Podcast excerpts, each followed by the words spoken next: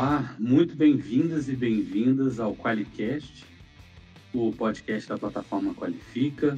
Eu sou Rafael Ávila, eu sou atualmente diretor de educação, inovação e marketing da nossa plataforma.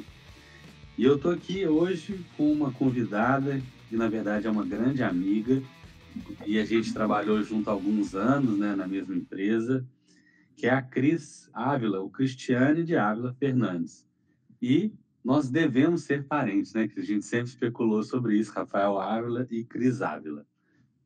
Muito bem-vinda, Cris, e muito obrigado por ter aceitado o convite e participar desse nosso episódio de hoje. Oi, Rafael, boa noite. É, eu que agradeço aí a possibilidade de estar aqui com vocês, compartilhando e aprendendo também. Legal. Olha só, gente, o currículo da Cris é muito legal, né? Atualmente a a Cris é diretora de gente, gestão e agilidade na Mundiale. Além disso, a Cris também já teve uma experiência como assessora de RH do Instituto Anima, além de diretora de recursos humanos e pessoas na Anima, né, que foi onde nós nos conhecemos, conhecemos um trabalho um do outro. Mas também foi gestora de recursos humanos é, do Minas Tênis Clube, né, um, um dos maiores clubes que a gente tem aqui na cidade, nós somos ambos de Belo Horizonte. É, a Cris tem uma formação acadêmica super legal e eu me lembro né, que, que a, a Cris é formada em serviço social pela PUC Minas. Comentei com ela, inclusive, que a minha avó também se formou em serviço social lá. Tem pós-graduação é, em andragogia empresarial, recursos humanos, pela UF, UENG, né, a nossa Universidade do Estado, pós-graduação em gestão estratégica de RH pelo UniBH. E também, né, Cris, fez recentemente alguns bons cursos da Fundação Dom Cabral, que é uma referência, né, é, em Minas Gerais e no Brasil. Eu queria também destacar, é muito legal, que a Cris ainda tem formação internacional em psicologia positiva, analista de PI, e é uma, além de, de mentora também da Fundação Dom Cabral, mas eu também conheço muito o trabalho da Cris porque ela sempre teve ligada à Associação Brasileira de RH, já foi presidente da ABRH Minas e conselheira há muito tempo. Então, a Cris é talvez a melhor pessoa para a gente falar do nosso assunto de hoje, que é RH como área estratégica. Ô, Cris, a gente tem aprendido, né, e a gente está sempre aprendendo com o pessoal que trabalha com diversidade e inclusão, já que aqui é um podcast, muitas pessoas não nos veem, a gente começou uhum. fazendo a nossa audiodescrição. Eu vou fazer a minha e te convido a você fazer a sua na sequência. Bom, para quem está nos ouvindo, gente, eu sou um, um, homem branco de pele clara, eu tenho os olhos verdes, é, eu tenho cabelo e barba loura, né, um pouco mais clara. Na verdade, a barba já está com sinais da idade, então já estou com os cabelos brancos na barba, bigode. Eu tenho uma barba muito longa, é, a, a, a, talvez mais do que o, o, o, usual, né? Uma barba longa, cabelos curtos, um nariz avantajado das minhas descendências espanholas mouras e a testa também grande. Eu estou hoje com uma camiseta preta, uma camiseta de malha, e atrás de mim tem uma, um fundo branco, que é, uma, na verdade, uma persiana branca. Uhum. Oi, Rafão, vamos lá. Eu sou uma mulher branca, tenho cabelos ruivos, melhor, estou de cabelos ruivos, é, tenho olhos castanhos, é, meu cabelo, ainda falando do meu cabelo, é um cabelo longo, é, estou em um ambiente com fundo claro, é, no formato de escritório. Legal, Cris. Então, eu, eu chamei, eu quero que, né, eu chamei esse nosso episódio de falar sobre o RH como área estratégica. Porque, de alguma forma, né, a gente já vinha, a gente já vem conversando disso há muito tempo, como é que o RH ele vai se tornando né, uma das principais áreas de uma companhia e vem ganhando né, essa relevância ao longo dos, dos, dos anos, né? E aí, Cris, eu queria que você... É, a primeira pergunta que eu trouxe aqui é assim, eu já vi falar de né, RH, GP, é, G, é, área de gente, até people, eu tenho escutado recentemente, eu sou da área de people, São as mesmas áreas? Ou tem uma diferença entre. A gente sabe que departamento pessoal é uma coisa e RH é outra, mas esses nomes, né? People, RH, GP, tem alguma diferença entre elas? Hoje, Rafael, como você bem trouxe aí, é, são utilizadas diversas nomenclaturas para a área que cuida de gente. Então, depende muito, né? É, é só uma diferenciação mesmo de nomenclatura, e é claro que o escopo da, da, dessa área, né, que cuida de gente, ele pode ser um escopo mais reduzido, né, ou um escopo que vem se ampliando e a gente pode explorar um pouco mais sobre isso. É, outro ponto que eu quero dizer sobre a questão das nomenclaturas diferentes, que tem muito a ver também com a estrutura da própria empresa, né? A correlação é, entre o nome dessa área que cuida de gente tem muita relação com as outras nomenclaturas também da estrutura é, dentro da empresa. Então, tem, tem é, é, empresas que usam nomenclaturas é, em inglês, outras em português, outras optam por descrever mais a, o escopo da área, deixar mais claro o escopo. Então, é uma questão mesmo de diversificação de nomenclatura ligada ao escopo e ligado também a como a empresa se organiza, né? a forma que a empresa dá nome para as áreas é, de negócio. Legal, então eu queria usar como, como exemplo, se me permite, né? Você é diretora de gente, gestão e agilidade, né? Na Mundiale. Por que que, qual, né? Imagino que essa é uma escolha deliberada, né? Por que gente, gestão e agilidade? Conta pra gente. É. Isso é interessante. É, antes, a, a Mundiale tinha uma nomenclatura, e tem a ver com isso que eu disse, é, que retratava, sempre retratou o escopo da área. Então, a gente tinha um escopo de RH bastante ligado a subsistemas de RH e uma atuação ligada a subsistemas. Na medida que o RH foi é, amadurecendo e recebendo novos escopos, tá? a gente passou a influenciar e ter um impacto muito maior na gestão. Então, primeir, essa primeira mudança de RH para agente gestão, ela veio acompanhada, então, da ampliação do escopo e também de um conceito que eu particularmente acredito muito, que é o equilíbrio no que o RH tem em cuidar dos interesses, tanto dos colaboradores quanto os interesses do negócio é, gerando aí um resultado positivo tanto para os colaboradores quanto para o é, empreendedor ou investidores. Por isso, gente e gestão. Então, esse equilíbrio.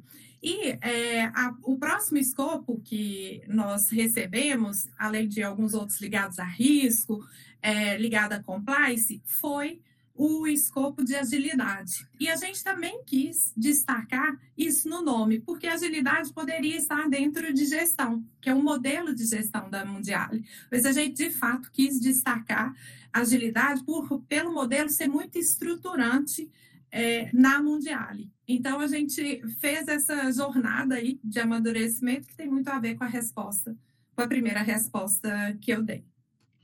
Legal. Então, muitas vezes, o nome das áreas, né, e qual é, é, a posição que ele ocupa dentro de, uma, dentro de uma estrutura organizacional é que vai dizer ali quais são os pilares, quais são os processos, aqui está orientado. É, é, é coincidente porque a área de, de, a área que a gente tem, a diretoria que a gente tem dentro da, da, da Qualifica, né, uhum. é uma área de, de gestão. E basicamente a gente tem o time de RH, mas o time financeiro, né, está ali cuidando dos aspectos da saúde, da sustentabilidade financeira da empresa. Eu achei isso muito legal, né? Então, é, de alguma forma, tem que refletir a estrutura organizacional, ou tende a, a refletir, né?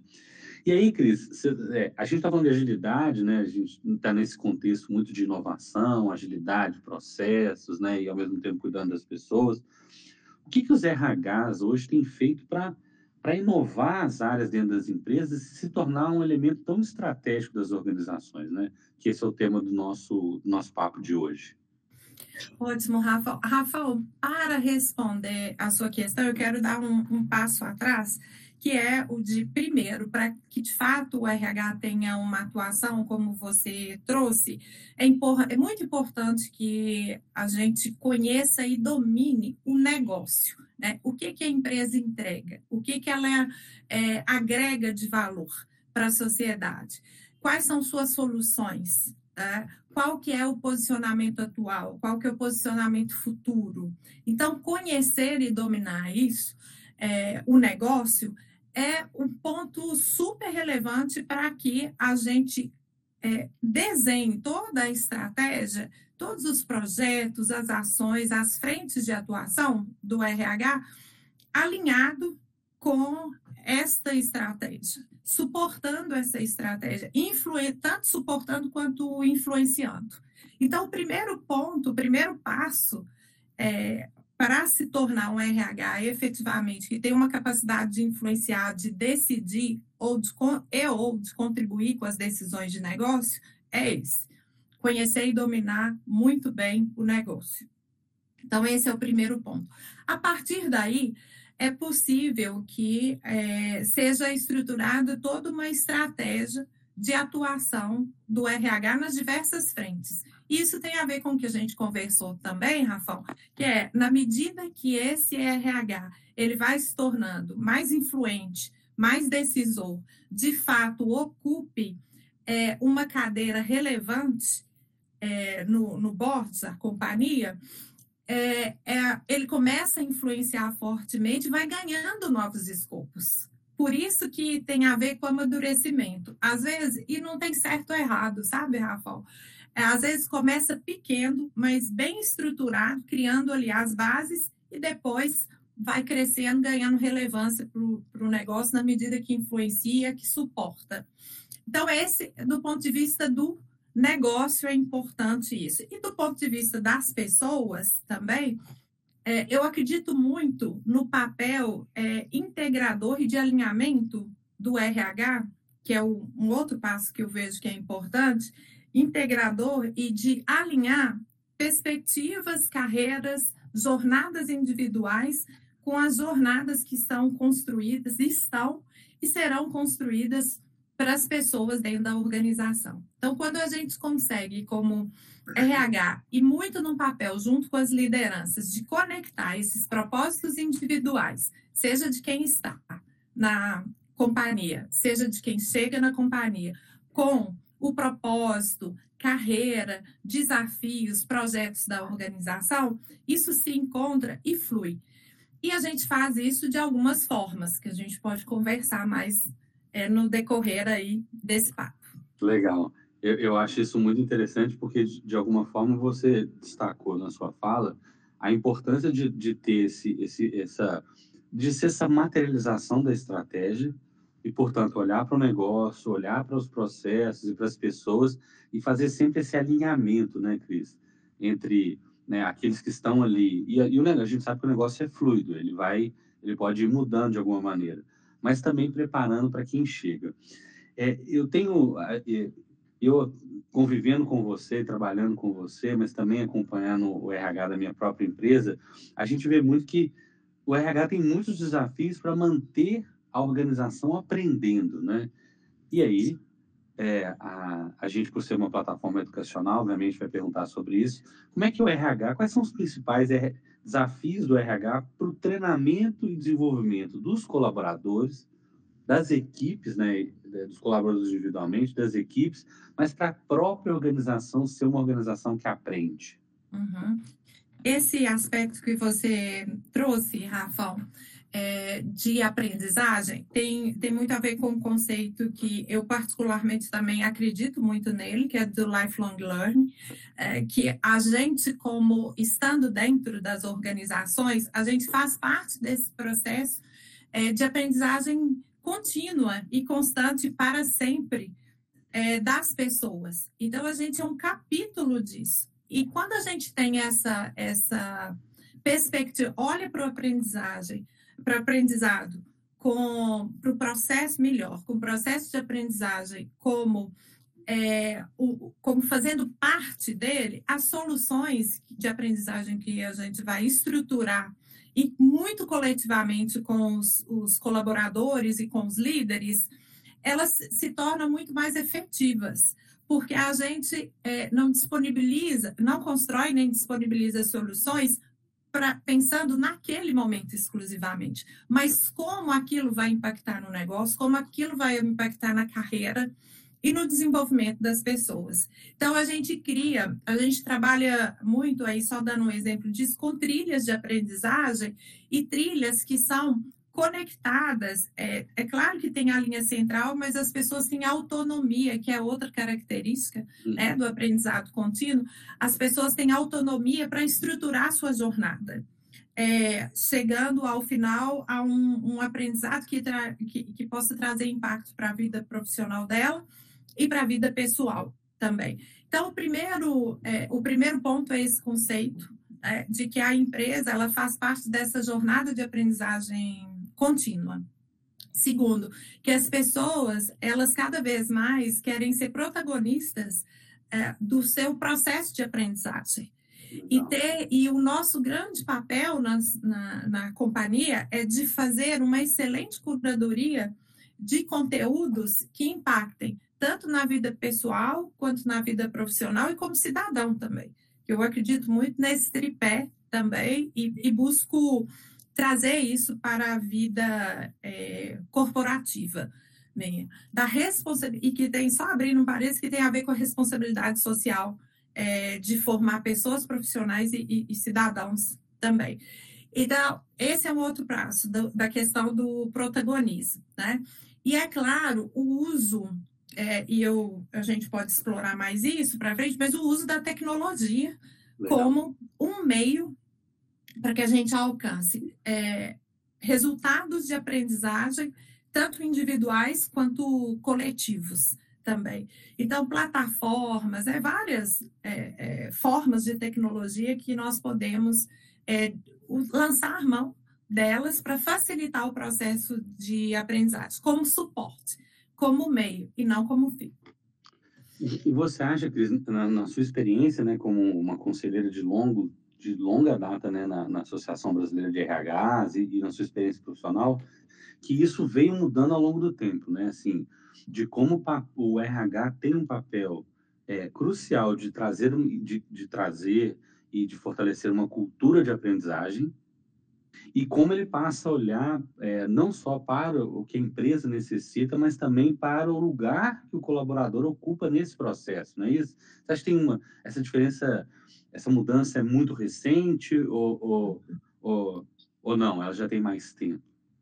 A gente vem de uma jornada de amadurecimento, né? Como é, learn nas organizações.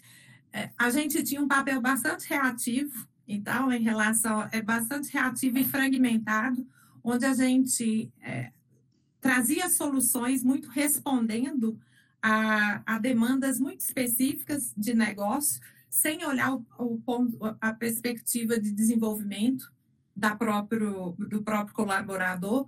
Depois a gente passou por uma outra etapa de sermos muito prescritivos, então faça isso, é, desse formato, desse jeito, e a gente recomendava tudo, né? Absolutamente tudo. Então, se era presencial, se era online, e assim, de diversos, era muito prescritivo. E só para fazer alguns recortes. E cada vez mais, como você trouxe, Rafão, cada vez mais, é, de alguns anos mais recentes para cá, trabalhando muito, como eu disse anteriormente, a questão do protagonismo do colaborador no sentido de é, construir sua trilha de aprendizagem, claro, tendo ali como uma referência o que é, é importante para que ele se desenvolva para a empresa, mas também o que está alinhado com práticas de mercado.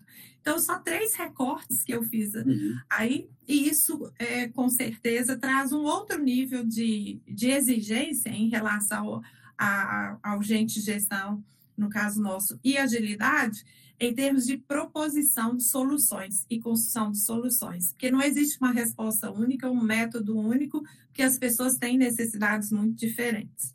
Legal. Então, acho que, deixa eu ver se eu entendi bem, né, para ir também para nossa audiência, a gente está falando de, de, de, recortes que o gerente de gestão, que o RH teve ao longo do tempo.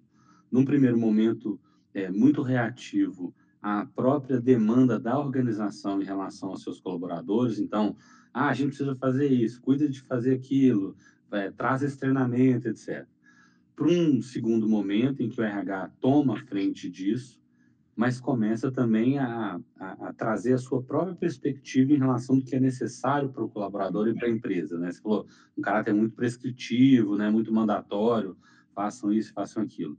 E aí, acho que o RH chega na, no momento em que ele contribui para uma co-construção de uma jornada de aprendizado, que ao mesmo tempo leva em consideração que a empresa necessita e a sua visão de negócio de futuro, com aquilo que o próprio profissional colaborador é, sente que faz sentido para ele, até por isso que ele se engaja. É isso? São essas três fases?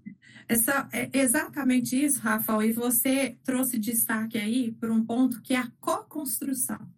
Então, o, o saber ele está compartilhado dentro da organização, ele está com o próprio colaborador, com o líder, com gente de gestão, está no mercado.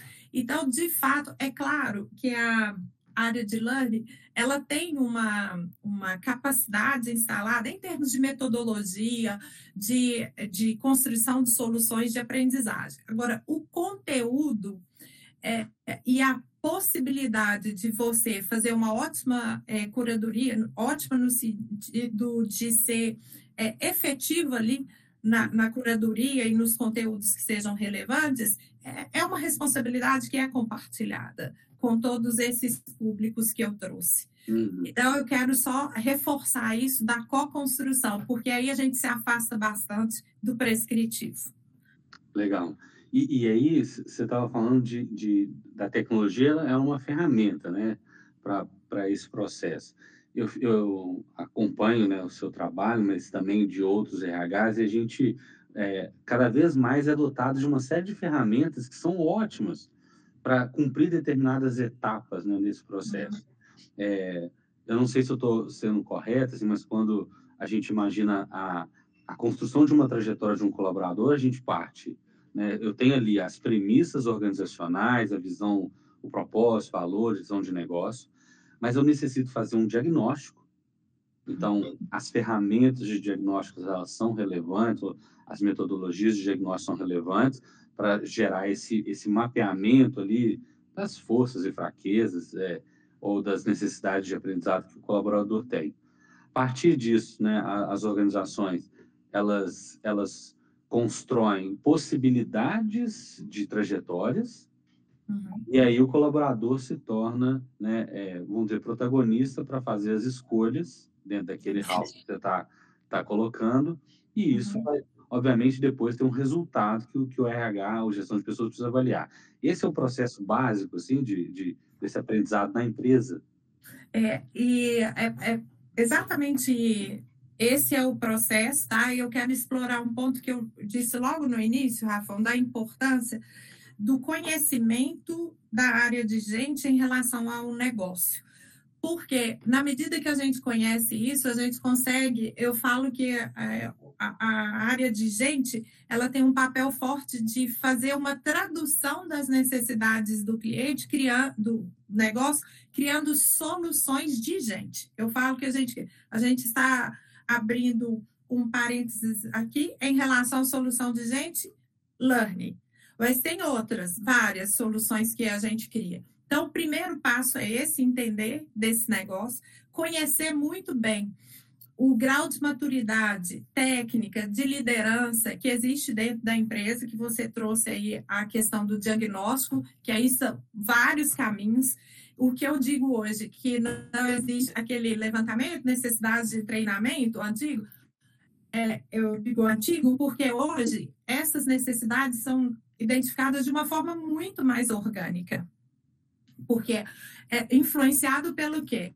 Pela própria agilidade, porque se a gente fala que as pessoas, esse é um outro conceito que eu acredito muito e busco praticar, que elas são donas das suas carreiras e quando elas vão para uma organização, a gente já falou disso aqui, elas usufruem das possibilidades que existem na, naquela é, organização, a gente é, gera muito mais um, um protagonismo para as pessoas e gera uma possibilidade muito maior das pessoas é, serem, é, de fato, é, responsáveis pela carreira. Por isso, o conceito de corresponsabilidade que a gente traz.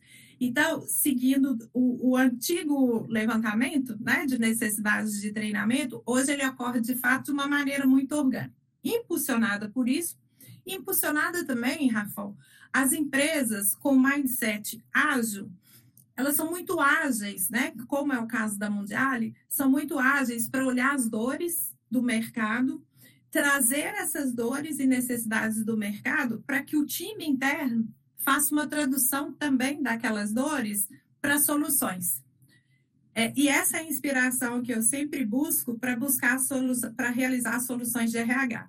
Então, a partir das soluções de negócio, como que o RH vai suportar isso com soluções? Então, o, o, fato de ser o levantamento de necessidade ser muito antigo, aquele formato a gente ficava meses levantando, né? Uhum. Horas levantando necessidade. Então, na medida que chega uma necessidade, é necessário, às vezes, trazer uma nova competência para o negócio, para que o time entregue, um novo conhecimento para o negócio.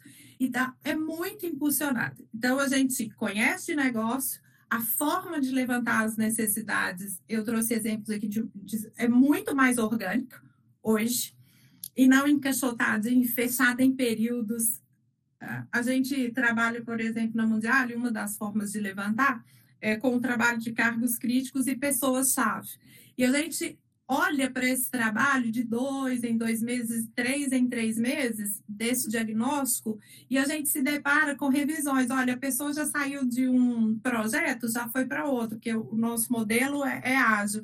Então, ela passou a necessitar não mais daquela aquele desenvolvimento, aquele foi ótimo, trouxe, só que eu já tenho que trazer outra solução. Isso vale para pessoas e para time.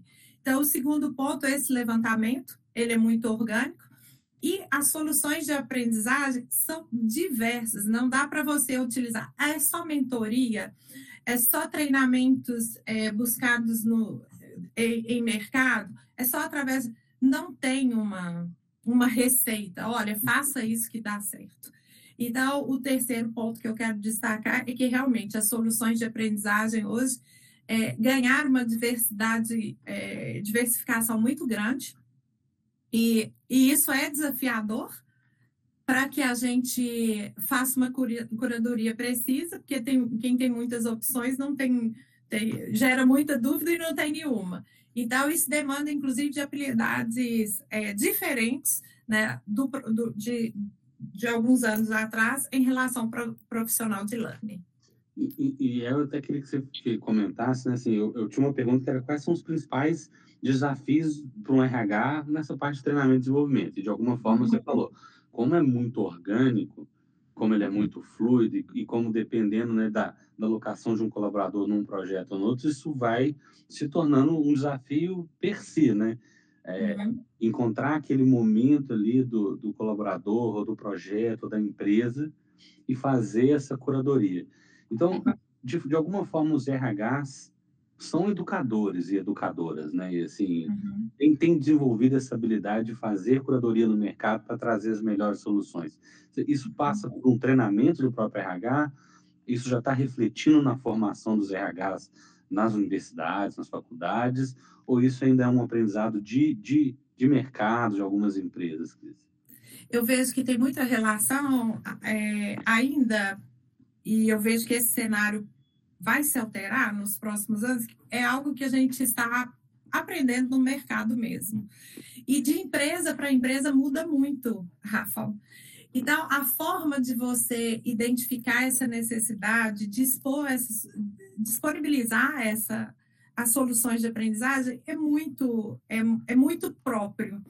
E é, é um aprendizado constante da área de, de, de learning dentro das, das organizações. Um ponto é, que você trouxe, Rafa, que é a questão de como fazer essa curadoria, se eu pudesse sintetizar isso, fazer essa curadoria e fazer, consequentemente, uma entrega, tem um ponto que se eu pudesse dar uma dica, que se as pessoas me perguntarem por onde começar, Cris, é tudo tão aberto, tão orgânico. Um, uma trilha que, é, um caminho, trilha que eu vejo que é super importante. Invista nas lideranças. Se você não tiver mais nenhum recurso, faça investimento nas lideranças, para uhum. que elas, é, é, de fato, é, consigam né, desenvolver os times, consigam contribuir com as próprias soluções de aprendizagem, incentivar os times a serem co-construtores também de soluções de aprendizagem e, e, de fato, fortalecer. Não tem relação nenhuma com hierarquiar, porque primeiro os líderes, não. É pelo papel de formador que os líderes têm, o papel de curador que os líderes têm, que eu, eu digo que esse é um caminho que, onde eu estiver, eu vou investir neles, nele, primeiramente ou em paralelo. Legal. Eu, eu sei porque eu, eu posso dizer de cadeira do, tempo que eu tive ali com a Cris trabalhando em gestão de pessoas, que tinha muitos e muitos treinamentos que estavam ali centrados nas lideranças. Então, o que ela está falando não é só do ponto de vista teórico, e aí eu tenho até que agradecer todas as oportunidades que eu tive de, de me formar ali como líder. E eu, eu achei legal, assim, eu queria só voltar num ponto né, é, para a nossa audiência, que foi muito pertinente você falar, né, Cris, assim, nós estamos formando pessoas, profissionais e cidadãos. Uhum. É, existe uma, uma evolução também, acho que muito significativa, que, que a, a gestão de pessoas traz para nós, é perceber que não há essa separação, né? Eu não estou uhum. formando só o profissional ou só o técnico. Eu estou formando também um cidadão que é responsável pela empresa, por si mesmo, pelo mundo, né? E, e de alguma maneira também estou melhorando como pessoa. Nessa nessa linha que é, você fala, é, os treinamentos também mudam, né? Sim. Então, é, além da curadoria para eh, pontos específicos, vocês têm olhado como RH para outras questões, dimensões que eventualmente a gente não olhava no passado, é isso? Uhum. Exatamente, Rafael. Quando eu falo desse tripé, eu vou dar o um exemplo de treinamentos voltados para trilhas, voltadas para liderança. É super importante que elas contemplem esse, esse tripé. É, co coisas práticas que a gente traz para as trilhas. É, tem, tem módulos dentro, da, dentro dessas trilhas, né? etapas ali dentro das trilhas, é, explicitamente e profundamente ligados à questão de valores, de crenças, de princípios. É, e a gente, a gente tem um módulo, uma trilha, um, um programa bem completo, que é desenvolvido inclusive internamente, e eu sou responsável, inclusive, por é, conduzir vários desses módulos, que a gente fecha com é, uma carga horária bem intensa, voltada justamente para isso que eu disse. Porque você precisa alicerçar a liderança em valores, em crenças, em princípios, pensando que liderança não é um papel, simplesmente é uma missão que a gente assume. Tem pessoas que falam às vezes comigo assim, Cris, mas aconteceu de eu me tornar líder. E eu digo para elas, mas para permanecer como líder é uma escolha. Legal. Eu acho maravilhoso você colocar isso, porque é, aí, obviamente, eu não, não sei o, o, quão profundo né, você conhece um pouco na sua plataforma, desde que a gente tem mais de 170 cursos e Bacana tem um trabalho é, tem um trabalho, além dos cursos, a gente tem as carreiras. Então, a gente elencou algumas carreiras que a gente acha pertinente no contemporâneo, né, para essa nova economia, sucesso do cliente, gestão de projetos, gestão de RH, é uma das nossas, das nossas carreiras, então ela é mais longa e tal.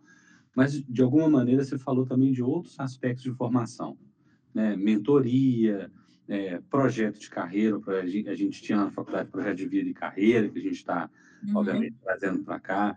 Então, de alguma forma, nós, nós estamos falando que toda essa trajetória ela vai envolver modelos, formatos, necessidades diferentes.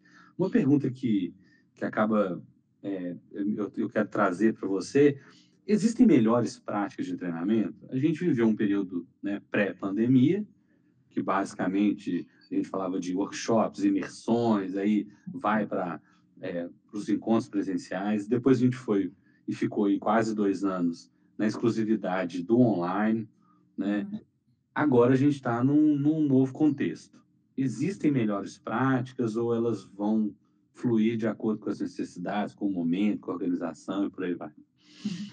Rafael, eu busco e trabalho isso muito com o time.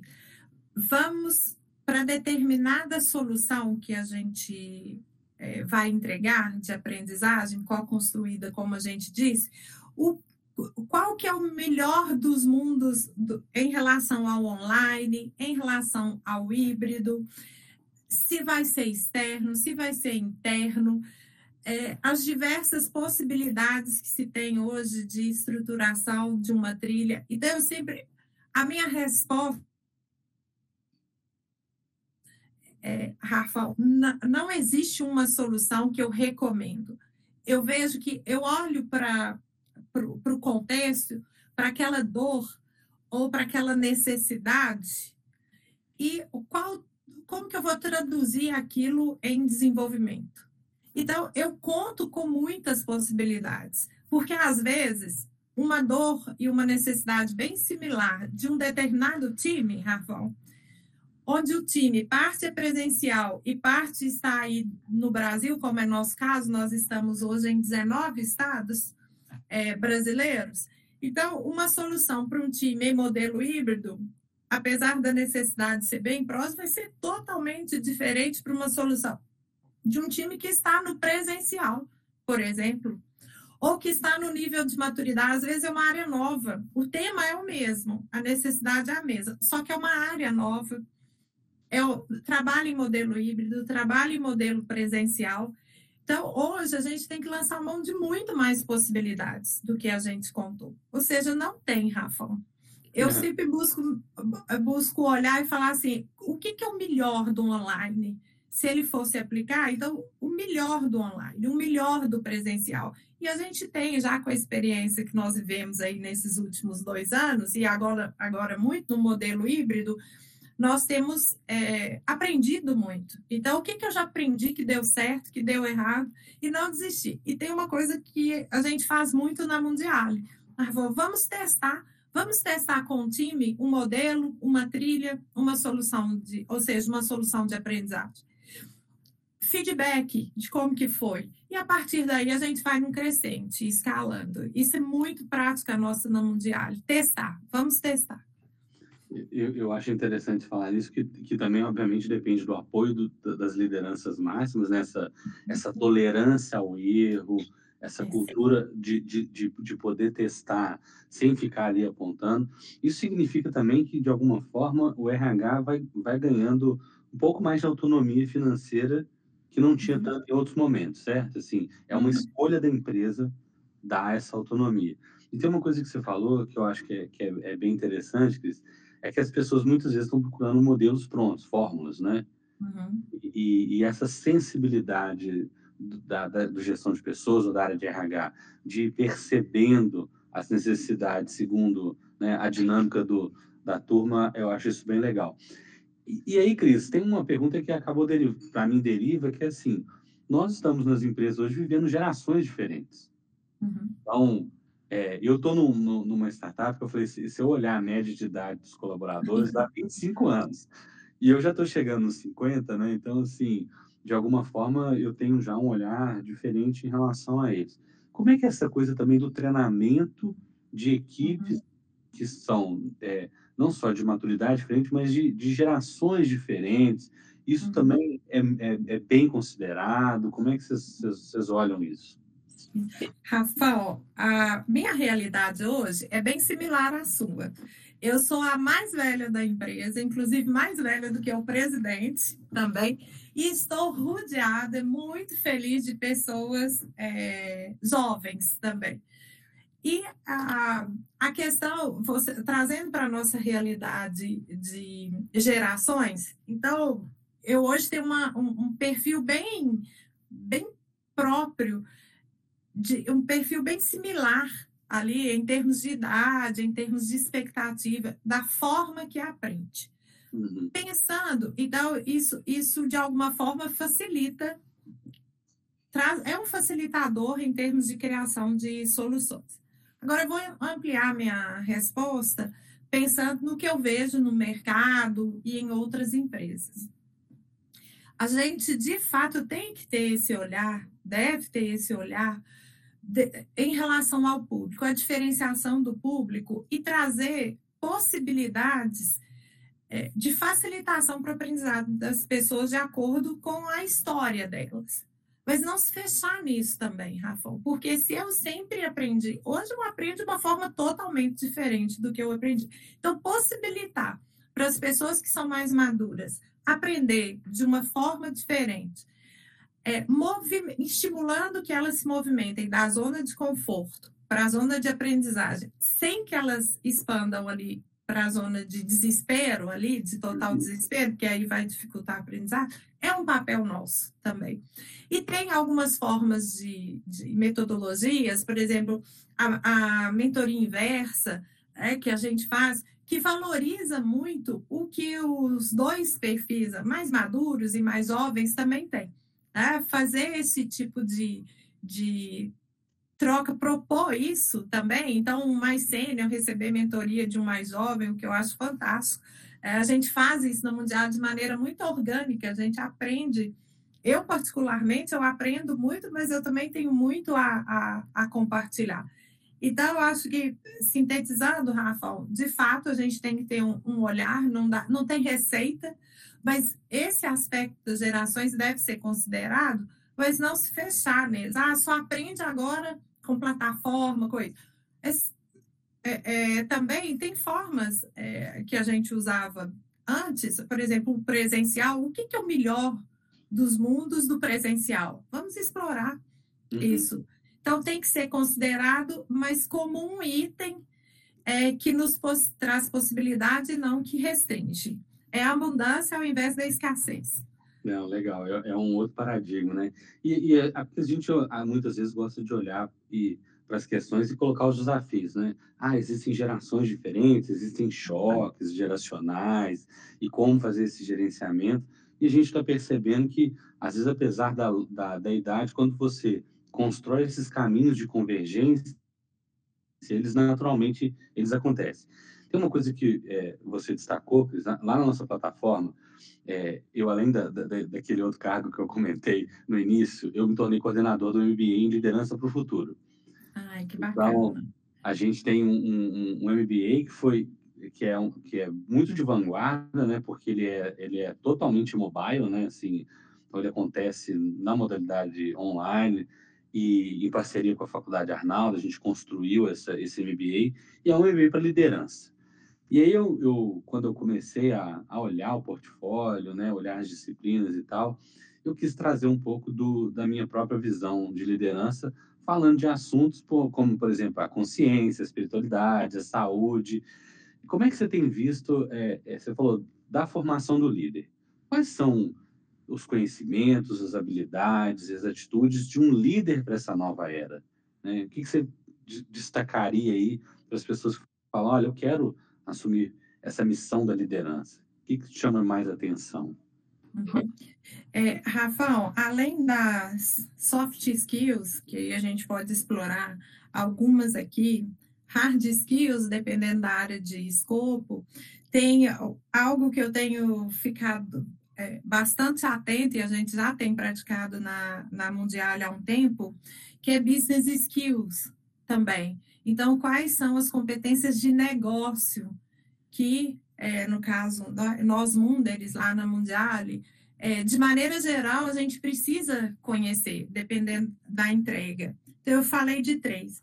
E tem é, é, um escopo que eu acho que é super importante, que está ligado à questão das humanidades também, de como esse líder é, tem a necessidade de desenvolver né, disciplinas ligadas a humanidades.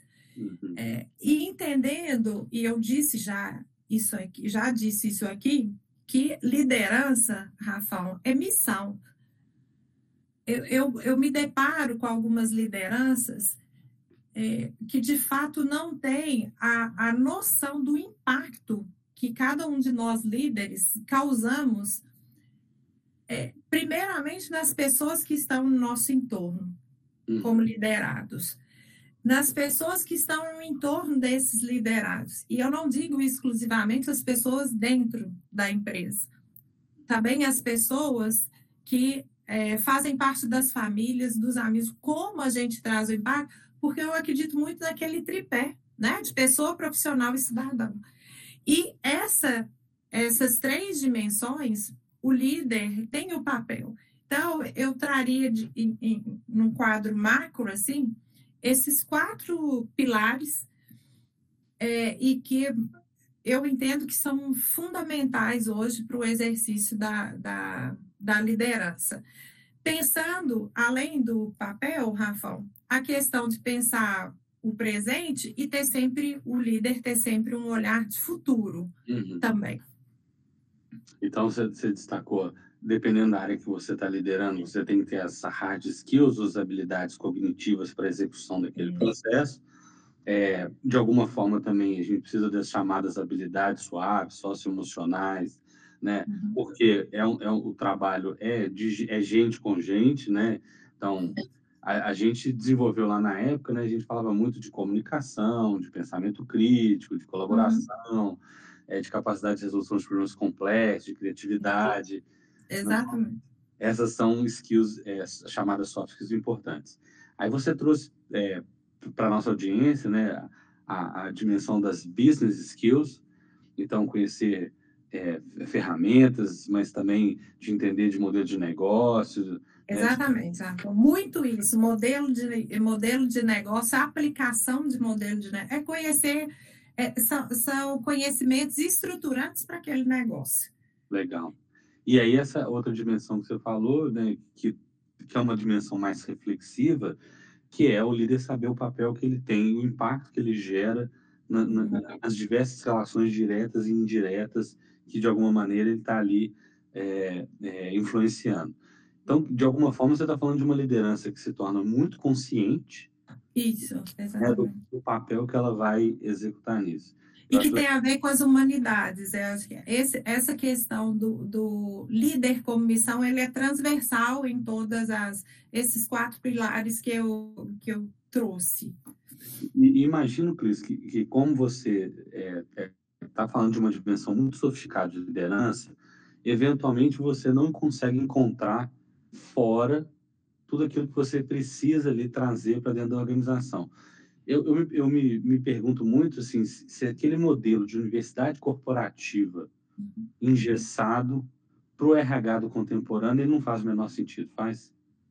Não, não faz, porque ele está muito ligado, Rafa, àquele modelo prescritivo que a gente tem ali é, um cardápio vem fechado, com termos, com forma, é muito prescritivo. Então, aquelas universidades nesse formato né, de cursos ali é bem fechado, né, onde você, inclusive, delimitava o, o público que vai consumir aquele conteúdo. Ou seja, um outro público que poderia se interessar nem sabia que existia aquele, principalmente no uso de plataformas, né? Tem aquela configuração em que você usa somente, consome somente é, aquele tipo de, de conteúdo. Dado o seu nível hierárquico, você teria um, é, é. possibilidade de fazer determinados cursos e outros não. Não. Então, esse modelo de esse modelo engessado de universidade corporativa, ele cai por terra. E, inclusive, eu imagino que você deva ter muitas ofertas, né, de, de, de cursos, de plataformas, e aí é, esse é um, acho que esse é um, é um trabalho interessante. E aí, Cris, eu, eu queria puxar uma, uma, sobre os temas, né, que mais atuais assim para o RH. Eu estou te falando isso porque no meu trabalho ali na empresa eu tenho eu trouxe recentemente um curso de, de Lei Geral de Proteção de Dados Pessoais, e a gente tornou isso como uma coisa obrigatória para os colaboradores. É, eu, eu, trouxe recentemente o Diversidade e Inclusão, né, com professores que você conhece, a, a turma é, é, muito bacana, que falam dos assuntos sobre etarismo, capacitismo, é, uhum. liderança, é, o feminismo e por aí vai. Eu trouxe é, recentemente também é, uma parceria para cursos de compliance e anticorrupção, para cursos sobre assédio. Então, uhum. quais são os temas mais quentes assim do, do RH e que, que você fala assim, olha, isso, isso é importante para todos os colaboradores é, dentro de uma organização? Rafão, todos os que você destacou aí, eu não, não tiraria é, nenhum é, desses temas, nenhum. Eu acho que é, que é muito é, essencial. Eu acrescentaria um, um curso, é, uma trilha, um tema, vamos dizer assim, um tema ligado à experiência do cliente. Eu vejo que esse é um, um tema que é fundamental para todos os, os, colaboradores. Eu vejo que se a, a empresa ela tem como modelo de gestão agilidade, eu vejo que é um tema a ser conhecido por todos os colaboradores também. Eu acrescentaria, Rafão, esses dois no que você bem trouxe aí dos outros é, dos temas. Eu nem, eu, eu, nem destaquei meu próprio curso, que é o Saúde, Bem-Estar e Consciência, é, que, é, que eu trouxe é, é, recentemente, né, que é uma... Aí, eu, só para contar para a audiência, né, o curso basicamente fala sobre as doenças crônicas não transmissíveis, as doenças é, ocupacionais, a questão do estresse, a neurofisiologia do estresse. Aí falo sobre gestão do tempo, sobre qualidade do sono, falando sobre alimentação. Então, assim, eu, eu de alguma forma acredito né, que isso, inclusive, se desdobra a qualidade de vida do colaborador, na sua uhum. família e tal. Mas eu, eu acho legal. É, e aí, Rafael, só destacar, você, foi ótimo você ter destacado, até me fez é, trazer aqui para esse espaço, a gente tem um programa na Mundial que chama Saudavelmente. Sabe, a gente inclusive já teve iniciativas aí, né, de yoga para os munderes, né? Então a gente trabalha com três pilares: emocional, financeiro e físico nesse Legal. e que tem muita relação com o que você trouxe aí em termos de saúde e bem-estar. Pois é, eu até queria entrar nesse assunto, já que você né, também é, reforçou. A gente está vendo ali o burnout, né, como e, e demais doenças ocupacionais, como é, sendo foco de atenção do RH, né, de gestão de pessoas, mas também da, das lideranças. Quais são, na, na, na sua visão, é, os elementos que a gente tem, a gente tem que trabalhar para o bem-estar? Você destacou, né, mas eu queria que você aprofundasse. Estou falando de saúde financeira do colaborador. Uhum né, num uhum. contexto econômico tão diverso que a gente vive, o gerenciamento emocional, o que mais, Cris? É, é, voltando no, no financeiro, é, desde coisas básicas, tá, Rafão? É, de gestão do orçamento, né? A partir do momento que você tem isso equilibrado, você trazer ali é, a economia, né? Como economizar, onde economizar e, e criar ali uma reserva financeira a, chegando até ao investimento, né? Você fala, ah, mas o salário, gente, se, se souber administrar, se tiver condições de administrar, é, isso é super possível. Então, desde o financeiro, dessa, do básico, o emocional, eu vejo que tem, tem muita relação com o, o, a ampliação do nível de consciência da pessoa em relação às suas emoções, né? Começando por aí, trabalhar é, fortemente isso, e a gente já fez trabalhos juntos super legais. É, quero compartilhar aqui com vocês que a gente fez uma trilha fantástica com o Rafão conduzindo, e depois a gente é, teve a possibilidade de fazer um, uma segunda trilha muito voltada para a autoconsciência, né? E para valores essenciais uhum. é, que a gente deve cultivar, é, aí muito ligadas às humanidades também, né, Rafão? Então, eu acho que essa linha de, de proporcionar esse tipo de espaço para as pessoas, para ampliarem seu nível de, de consciência em relação às, às emoções, né? em relação aos seus é, valores, e chegando também ao físico, né, que vai desde parcerias até outras atividades dentro da, da própria empresa. E a gente pode expandir, é, abrindo espaços para a espiritualidade hum. também. Né? Em é, espiritualidade se afastando da questão do aspecto religioso, é espiritualidade mesmo no conceito essencial. Então, acho que esses quatro, na minha leitura, esses quatro pilares aí, na medida do possível sendo trabalhado, a gente com certeza vai contribuir como empresa para o bem-estar e saúde. Eu acho muito legal, acho que a gente já teve uma conversa sobre isso, né, Cris? A gente fala muito de. A gente precisa cuidar do físico, né? É, a gente precisa de, estar saudável, de tentar trazer vitalidade na dimensão física. E eu me lembro de diversos programas que vocês trouxeram, né, na época que eu, a gente trabalhava junto para cuidar dessa dimensão. A gente teve até uma competição que ela, ela não, não terminou, que com certeza eu ganharia. com certeza, né, é. Ramon, que, que contemplava esses pilares todos, né? Exato, a gente né, tinha um diagnóstico de saúde, a gente tinha acompanhamento médico e, e tinha os desafios, né? o beba água. O Rafa, eu lembrei disso aqui agora, o beba água. Assim, são coisas básicas, né, Rafael, simples, e que a gente vai com vai a, a, se afastando, abandonando na medida que a gente entra nesse modo automático, né? Que é uma vigilância constante, né? Você... De estar com você mesmo, né? E, e, você sabe que desde aquela época, isso, gente, isso tem muitos anos, eu continuei com esse hábito. É, então, o beber água, fazer meditações todos os dias. Então, assim, eu continuei basicamente desde aquela época. Isso já deve ter uns 6, 7 anos, Cris, por aí. É, deve ter isso, Rafa. Isso mesmo. Parabéns pela disciplina.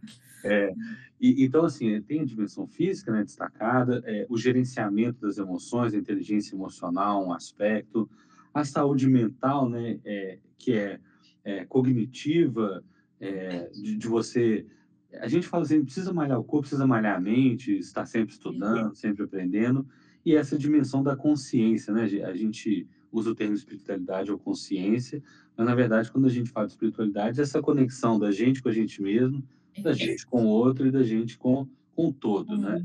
Uhum. Legal.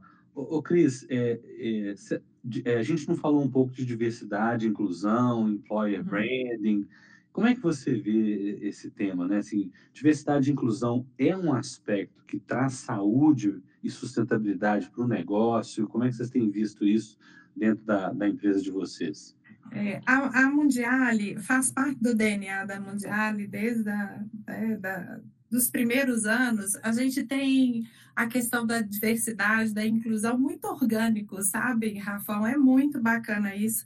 É, e, e uma a gente tem, tem mania de, de querer é, quantificar né, essas coisas. Então, como era na Anima também, na Mundial, e é algo que, que eu valorizo bastante, que eu me sinto muito à vontade em espaços assim, na pesquisa, nas pesquisas, absolutamente é unânime, nas pesquisas de clima, esse a, perguntas ligadas, eu posso ser eu mesmo, né, se a diversidade é respeitada, as perguntas superam 97, 98 é, ou seja, é, mais do que a gente falar, é as pessoas perceberem, a gente como gente gestal, né, ou, ou como liderança, as pessoas terem essa percepção de que, é, de fato, isso é cultivado dentro da Mundial. A gente fica muito feliz com esse, com esse resultado.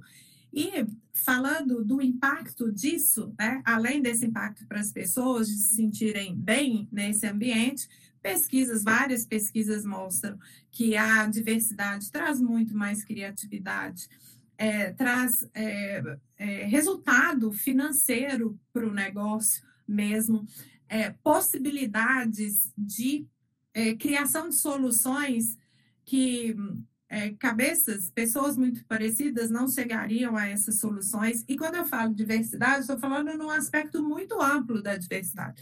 Por exemplo, a gente tem na Mundiale é, Munderes em 19 estados, que, uhum. com culturas muito diferentes. Então, recentemente eu estava é, conversando com o diretor de TI, a gente até tem o, tem o nosso jeito mundial de ser, e ele falando que às vezes eles estão com uma dor, com um problema é, tech, mesmo e com pessoas é, tão diferentes dentro da sala que saem soluções que não eram imaginadas se fosse é, pensada exclusivamente em BH, quando a gente tinha pessoas contratadas exclusivamente em BH, porque era suficiente para o negócio. Então, é, é, de fato, essa, essa possibilidade é, que a diversidade traz é ganho para todo mundo, é ganho para as pessoas, é ganho para a empresa, é ganho para a sociedade. Eu não tenho dúvida disso. Eu, eu acho legal você comentar, porque quando eu, eu saí da, da, outra empresa e cheguei aqui na, na, Qualifica, uma das primeiras coisas que eu participei ali foi é, de receber o resultado do GPTW. E nós ah, somos uma, uma empresa de né, menos de 50 funcionários que é, tem o selo GPTW. Eu falei, olha, é, isso, isso me fez sentir muito em casa. E, e aí, Cris, assim, é, é, um outro cuidado que como líder ali, ali a gente tem é de é, também, além das práticas e da cultura organizacional, de, de ter muito, é, de ter isso de uma forma muito evidente nas políticas da empresa, né? Uhum. Então, é, muitas vezes as empresas menores elas descuidam da construção de suas políticas, né? E isso é fundamental porque tem que refletir a cultura e, obviamente, a cultura tem que estar ali manifesta em algum lugar. O, Cris, é, eu Rafael, tá... se você me permite, você fez um comentário das claro. políticas e eu quero destacar que a gente é, tem na Mundiale o jeito Mundiale e que retrata muito de algumas coisas que, que eu falei aqui e é, que eu me conecto muito com a Mundiale e que tem a ver com isso que você trouxe, você chamou de políticas, é, que são é como que a gente o jeito tem muito a ver como a gente constrói as coisas por aqui. É, e isso influencia muito na forma como a gente se relaciona como a gente constrói as políticas os projetos que a gente escreve. Então é, falando de RH eu vejo que é algo da cultura do, do tema cultura que os RHs é, precisam cuidar muito é, estimular muito e, se possível, ter uma, um jeito é, é, construído coletivamente, né? E isso aprendi lá na nossa experiência lá na Anima, né? E, e pude replicar isso aqui. E tem são, são, princípios que a gente tem que eu me orgulho muito de estar numa empresa que tem esses princípios. O primeiro é 1% melhor a cada dia outra é nada está escrito na pedra, o outro somos centenas de, é, de donos, né? O quarto, nos apaixonamos pela, pelo problema e não pela solução. E o último é seja quem você é. Então, são, são cinco que tem muito a ver com várias coisas que nós conversamos aqui, né? em relação ao, ao papel do RH, a como a gente enxerga várias coisas aí. Você sabe que, que boas práticas a gente leva também, né? E eu, a gente fez recentemente, né, uma renovação dos nossos princípios e a gente colocou é, cada diretor, nós somos seis diretores, cada diretor é como se fosse o guardião de um desses, ah, desses, desses valores da organização e eu, obviamente, como diretor de educação, estou com o valor da educação. E, ah, que bacana. E foi muito legal, porque apesar da gente oferecer ali 170 cursos, a gente tinha uma empresa que as pessoas não faziam os nossos próprios cursos. Uhum. E, e hum. houve assim, não fazia, falar, ah, não tem tempo, eu tô, eu tô fazendo, programando e tal. E a gente fez uma revolução lá, Cris. E agora, assim, dentro dos nossos PDIs, né, as diversas áreas estão encontrando seus cursos, criando seus planos de desenvolvimento é, individuais e de grupo. Tem, tem um negócio muito legal acontecendo. Isso para falar em valores, Cris, para a gente chegar no, tá chegando no final do nosso papo. É, quais são os valores que você carrega para sua vida? Você queria né, compartilhar com a nossa audiência? Claro, Rafa, obrigada aí pela, pela oportunidade né, de, de falar dos meus valores. É, primeiro, o valor que eu cultivo muito é o respeito a, ao outro. Tá? Eu tenho isso como, é, como valor e é, esse valor, ele permeia assim todas as minhas ações. E o que que significa isso, né? É respeito ao tempo do outro, à condição do outro, a, é, a, a, aos valores do outro. E antes de, anterior a, aos valores é, do outro, o respeito primeiro a mim, né? aos meus limites, ao que eu dou conta, ao que eu não dou conta. Então, esse é o primeiro, é, o respeito é algo que, que me move muito. O outro é a ética mesmo, Rafael, é, e de uma maneira muito simples, tá? É não fazer com os outros o que eu não gostaria que, que fizessem comigo. E, e, como eu prezo por, por valores, valores para o bem, né? valores que é, para o bem comum, eu, eu fico muito à vontade de afirmar é, que eu de fato pratico essa pratico a ética de uma maneira bem simples.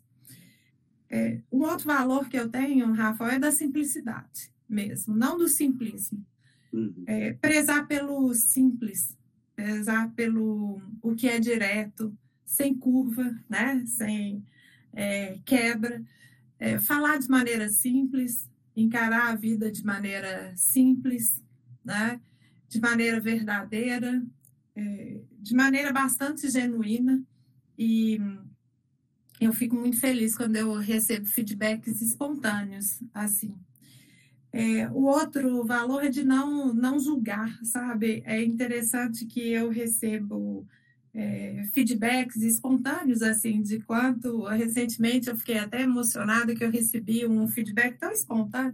Falei, Cris, você me ensina tanto em não julgar as, as pessoas, é, e que tem a ver né, com respeito. Na verdade, a gente coloca ali caixinhas, uhum. nomes, né? É, é, é, isso. E eu me reconheço como uma pessoa simples, como uma pessoa humana, que respeita e que não está pronta. Uma pessoa que não está pronta, que busca é, se preparar nos diversos aspectos e que reconhece é, suas vulnerabilidades. Então, são aí é, valores e formas que eu enxergo que, que, guiam aí minha vida, que eu escolhi que guiasse minha vida. E, e olha, gente, eu, assim, eu posso falar é, sem nem... Eu também... A, a, a Cris sabe que eu sou uma pessoa muito transparente. E eu posso falar, é, assim, é, de tudo que ela falou, é exatamente o tipo de pessoa profissional e cidadã que ela é. Então, assim, a gente trabalhou junto, é, é uma pessoa simples, é uma pessoa que conversa com qualquer pessoa, com, com, com essa capacidade de, de, inclusive, falar na língua da pessoa, sempre foi muito respeitosa. A gente até brincava que a gente estava numa organização que as pessoas falavam muito palavrão. Eu comecei a rir que eu, eu falei, ah, o Rafa vai contar isso. Vou contar. E aí tinha duas pessoas, além da Cris, a Marina Guelma, né, que, que era uma outra profissional, uma advogada lá, que ela falava assim, gente, essa organização vocês falam muito palavrão. então, é sempre muito educada, sempre muito polida, e, e como ela falou, assim, não julga, ela, ela, é uma capacidade de escuta enorme. Então, são, são características que ela destacou, que eu acho que são características que todas as pessoas deveriam ter, mas, sobretudo, os RHs teriam que que desenvolver, sabe? Essa capacidade de escutar, essa, essa, esse respeito ao outro, essa forma simples de, de, de olhar as coisas. Então, assim, o que a, o que a Cris está falando aqui, gente, eu, eu, estou atestando, assim, né? Se é que isso vale alguma coisa. Ô, Cris, eu, eu queria então aproveitar para mais uma vez te agradecer é, essa parceria, inclusive mandar um abraço para todos os colaboradores é, da Mundial. Muitos foram meus colegas na outra empresa deixar você as portas abertas para o Qualifica, para conhecer mais sobre a gente. É, e deixe, se você quiser deixar uma frase para reflexão, uma dica de um filme, qualquer coisa, eu, eu agradeço nessa, nesse nosso encerramento. Ô, Rafael, eu que tenho que agradecer. Assim, primeiro eu quero te dizer que eu fico muito feliz de, de te ver nesse lugar, te ver é, com brilho nos olhos, de te ver criando espaços é, de aprendizagem para as pessoas. Eu vejo que você tem é, essa missão de, de educador mesmo, no sentido amplo, é, de, do, do, papel do educador. Então, de fato, eu fico muito feliz de te ver, de estar aqui de novo com você, de estar aqui com a audiência também. Só tenho a agradecer, agradecer pelas palavras que você é, se referiu a mim. Fico muito grata e, e lisonjeada, porque eu sei que você é uma pessoa que de fato me conhece e quer meu bem Tá? E, e, eu, eu já te falei isso, a, maior, a, a, maioria das pessoas são pessoas do bem, algumas deslizam, mas são pessoas do bem, eu acredito muito nisso. Esse é um outro valor que eu carrego. Eu confio muito nas, nas pessoas. Às vezes, algumas pessoas me dizem, Cris, mas você confia. Gente, está dando mais certo. Eu estou fazendo mais, quase 51 anos, o negócio está dando certo. Eu não vou sair desconfiando das pessoas assim. Né? Então, é, realmente você é uma pessoa do, do bem, que eu admiro muito. É, só agradecer a, a, é, a oportunidade. E um, um, uma reflexão final, e que eu particularmente tenho me dedicado bastante a isso, é estar muito atenta a cada um de nós pensar o, o impacto que a gente, a gente tem causado por onde a gente passa. E o quanto a gente tem a possibilidade de causar é, um impacto para o bem do outro, para o bem do mundo. Então, que a gente é, exerça ali, e para que a gente consiga fazer isso, é um desafio enorme o exercício da presença. Que a gente é, esteja cada vez mais atento ao quanto estamos presentes, aonde estamos e o quanto a gente tem impactado que a nosso, nosso potencial é enorme, a nossa capacidade é enorme de é, impactar o mundo para que ele seja cada vez melhor. Muito obrigada, Rafa. Beleza, obrigado. Então, gente, eu, nós estou encerrando aqui. Aí, bom dia, boa tarde, boa noite. Não sei que hora você está. É isso aí. É, agradecer a nossa audiência e espero encontrá-los no nosso próximo episódio do Qualicast, o podcast da plataforma Qualifica. Um grande abraço a todas e todos. Valeu.